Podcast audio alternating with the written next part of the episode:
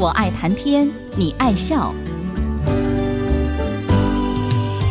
听主持人刘炯朗校长以深厚的学养、浓厚的人文关怀，谈笑间分享教育、科技，注入人文活泉。欢迎收听。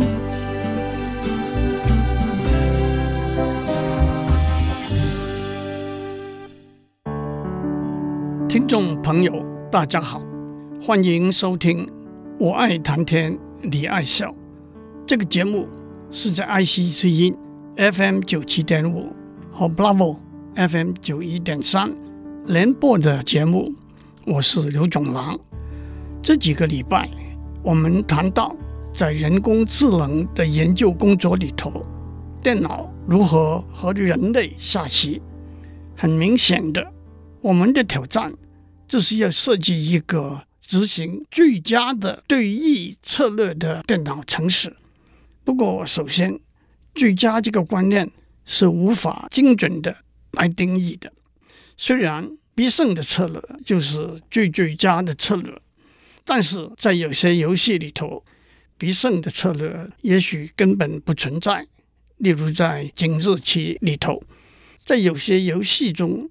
即使我们已经断定了必胜策略的存在，但是目前还没有足够的计算资源能够把这个必胜的策略找出来。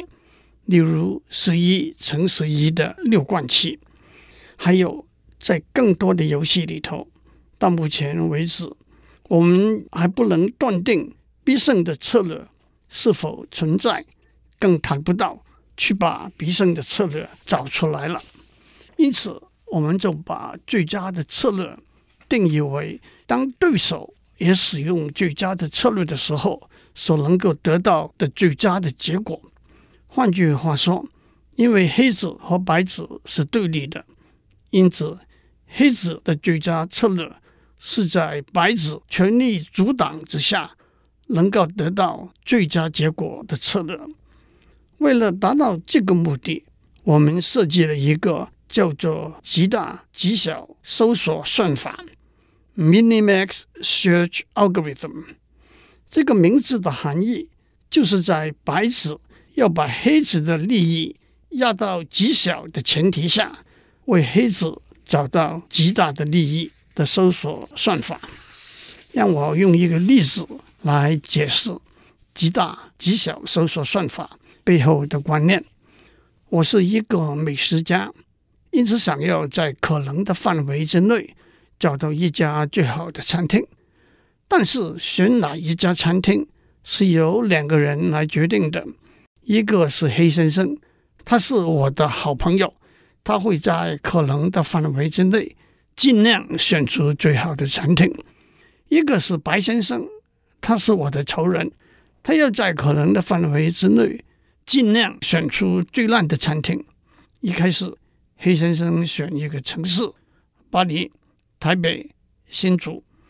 接下来，白先生在黑先生选的城市里头选出一个区，例如巴黎的第六区、第十三区、第十六区等等；台北的大安区、士林区、万华区等等；新竹的城隍庙、建功路、科学园区等等。接下来。黑先生会在白先生选的区里头选一个餐厅，这一来大家就看出端倪来了。如果黑先生一开始选巴黎，不见得是对我最佳的策略，因为白先生会在巴黎选一个区，那里根本没有什么好的餐厅。因此，即使接下来黑先生尽量在这个区里头选出最好的餐厅。也不一定比得上台北士林区的大饼包小饼，或者新竹城隍庙的贡丸。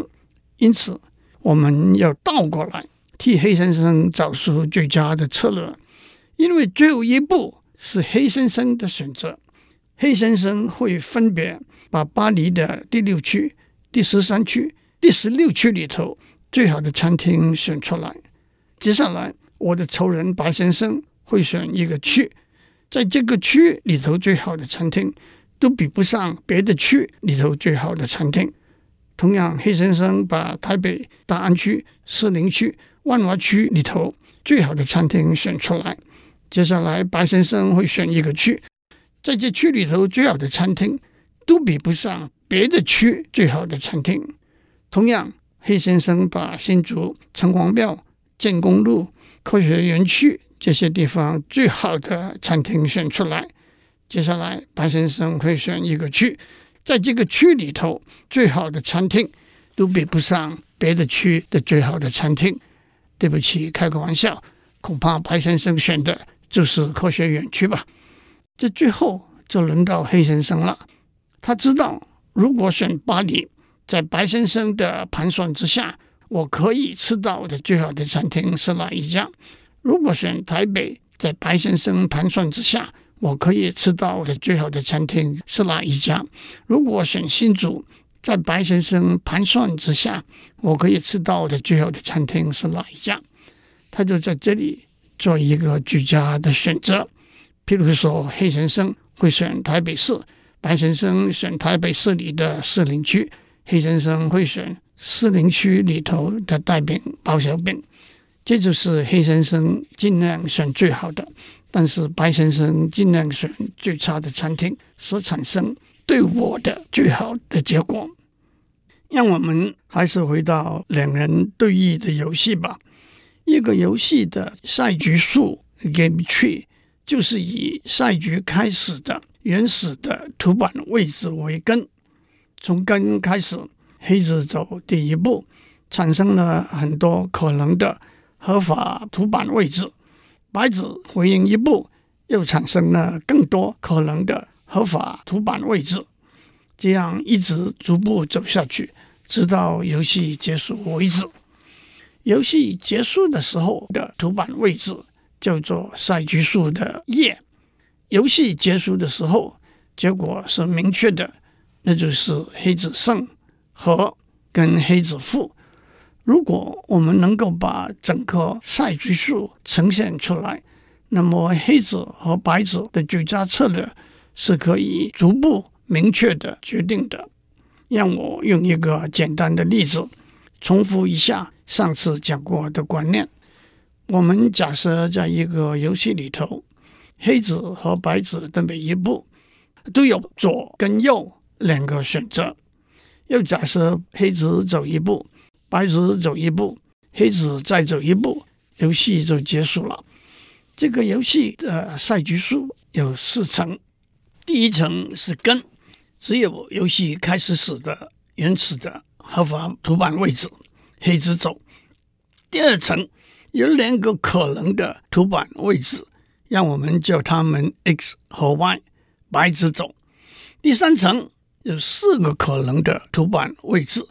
让我们叫他们 A、B、C 和 D，黑子走，因为这是赛局的最后一步，第四层就是赛局数的叶了。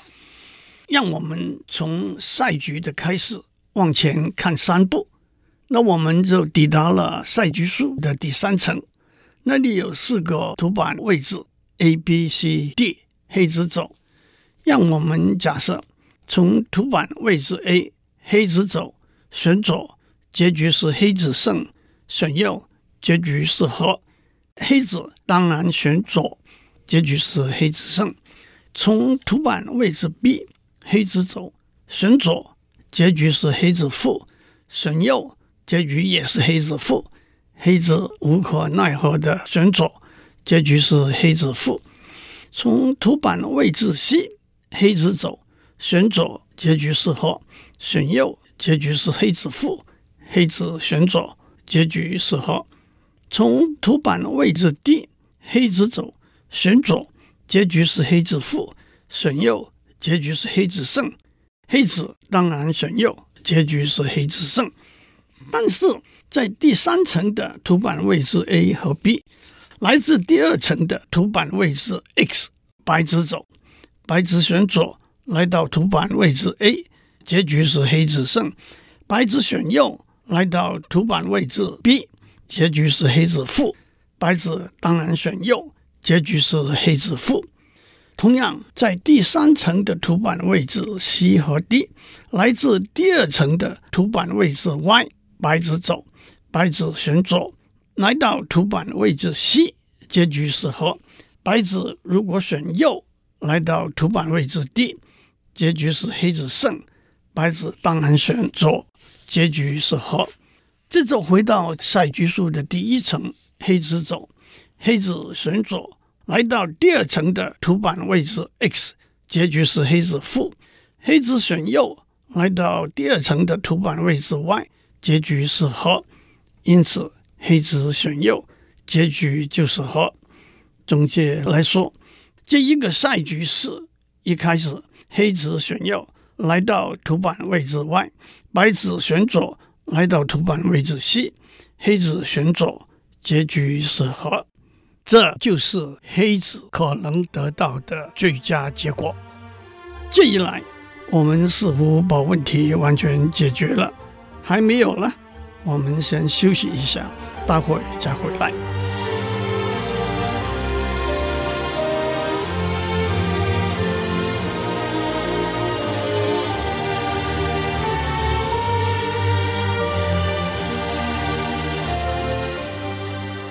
欢迎继续收听《我爱谈天，你爱笑》。我们在上面讲到，从一个游戏的赛局数，可以用极大极小搜索算法找出黑子的最佳策略。我们从赛局数最后一层倒过来往上推，决定黑子在每一个图板位置的时候，在最坏的情形之下，可能得到的。最佳的结果，但是在现实的游戏里头，赛局数每一层的图板位置的数目是逐层迅速的增加的，而且赛局数往往有几十层甚至几百层，即使使用目前最先进的电脑系统，都无法支持把整个赛局数建立起来，从页开始往上搜索。如此庞大的计算量和资讯储存量，因此目前做两人对弈游戏的电脑程式，往往只限于在赛局数里头一个图板位置下面的十、二十，顶多三十层的图板位置，逐步倒过来，决定在这一个图板位置上的最佳策略。在下棋常用的术语里头。从赛局数的某一层逐步往上推，就是往前看 （look ahead），若干手棋，然后选取最佳的策略。往前看的能力，正是专业高手有别于业余棋手的地方。按照曾经和 Deep Blue 对过手的 Gary Kasparov 的说法，他会往前看三五手到十来手。反过来，Deep Blue 会向前看二十到三十手。一个关键的问题是，从赛局树的叶的那一层逐步往上推，和从赛局树中间的某一层逐步往上推有什么不同呢？在赛局树的叶的那一层，我们知道赛局最后的结果是胜负跟和。因此，选择一个最好的图板位置的准则是明确的。但是，如果我们从赛局数中间的一层逐步往上推，如何选择一个最好的图板位置就不明确了。让我比较具体的来解释。譬如说，我们把上面讲的例子推广到，从游戏只走三步就结束。改为游戏要走一百步才结束，但是因为计算资源的限制，我们只能够往前看十九步，也就是从赛局的第一层开始，只有一个图板位置，黑子走；第二层有两个图板位置，白子走；第三层有四个图板位置，黑子走；到第十九层。有二十六万两千一百四十四个图板位置，黑子走。在每一个图板位置，黑子有左和右两个选择。黑子选左，来到在第二十层的一个新的图板位置，白子走；黑子选右，来到在第二十层的一个新的图板位置，白子走。在这两个新的图板位置里头，黑子要选的当然是对白子最不利，也就是对自己最有利的图板位置。但是这两个新的图板位置都不是终局的图板位置，也就是说没有明确的胜负跟和的结果。因此，黑子必须设计一个机制，估计这两个新的图板位置。哪一个对白子最不利，对自己最有利？这个机制叫做评估函数 （evaluation function）。评估函数就是站在黑子的观点，给每一个图板位置打一个分数。譬如说，黑子胜就是正一千分，黑子负就是负一千分，和就是零分。因此，譬如说正十二分。就是黑子胜面居多的图板位置，反过来负两百分就是黑子负面居多的图板位置等等。其实人类下棋的时候，也是要在几个可能的选择里头评估利弊得失，只不过电脑程式下棋评估函数会算出来一个数字，量化的评估利害得失而已。评估函数是靠经验设计出来的一个启发式算法 （heuristic algorithm）。不过在观念上，大家就了解，不同的电脑程式可能使用不同的评估函数，这也正是分别不同的电脑程式的高下的一个关键。更进一步，黑子往前看要使用它的评估函数，白子往前看。要使用它的评估函数，而这两个评估函数并不一定是相同的。不过站在黑子的立场，他既无法知道白子的评估函数，而且黑子相信自己的评估函数是最佳的，因此也假设白子也会使用同样的评估函数。让我举一个具体的数字例子，相信大家就会全盘了解了。让我们回到上面的例子，黑子和白子每一步都有左跟右两个选择。我们限于计算资源，只能往前看三步。一如上面所说，从赛局数开始，第一层是根，只有一个原始的合法图板位置，黑子走。第二层有两个可能的图板位置，X 和 Y，白子走。第三层有四个可能的图板位置，A、B、C 和 D，黑子走。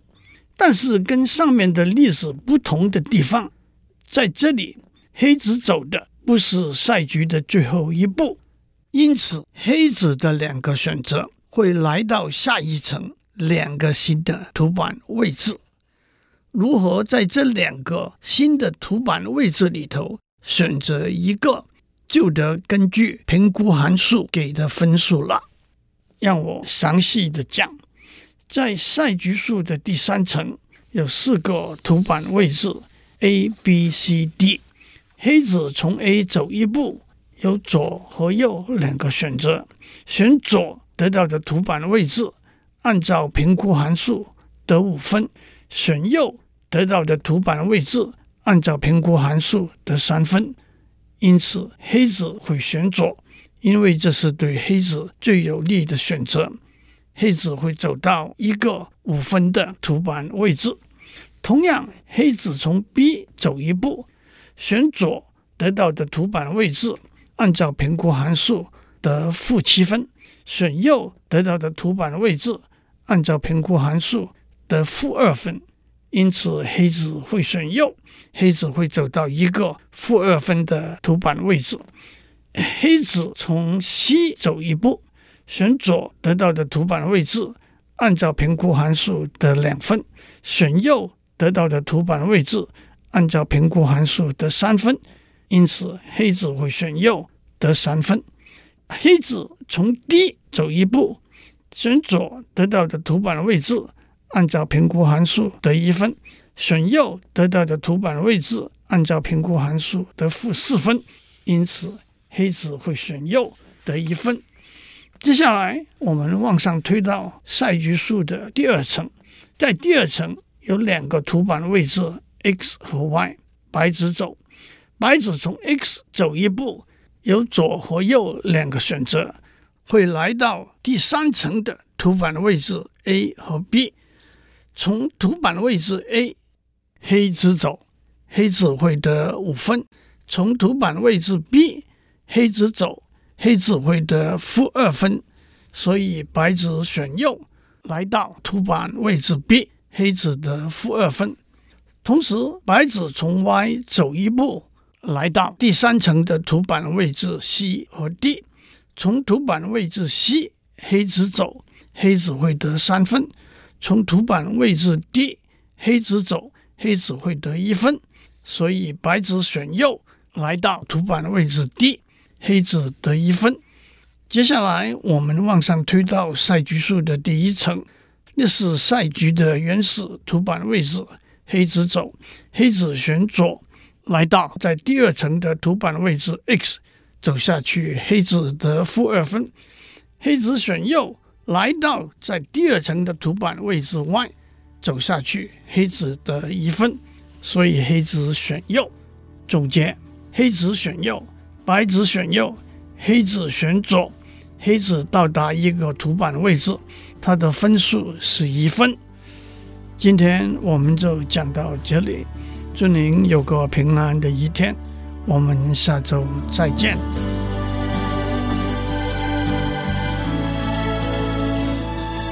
考大小一题，举重若轻，蕴含知识逻辑，笑语生风。我爱谈天，你爱笑。联发科技真诚献上好礼，给每一颗跃动的智慧心灵。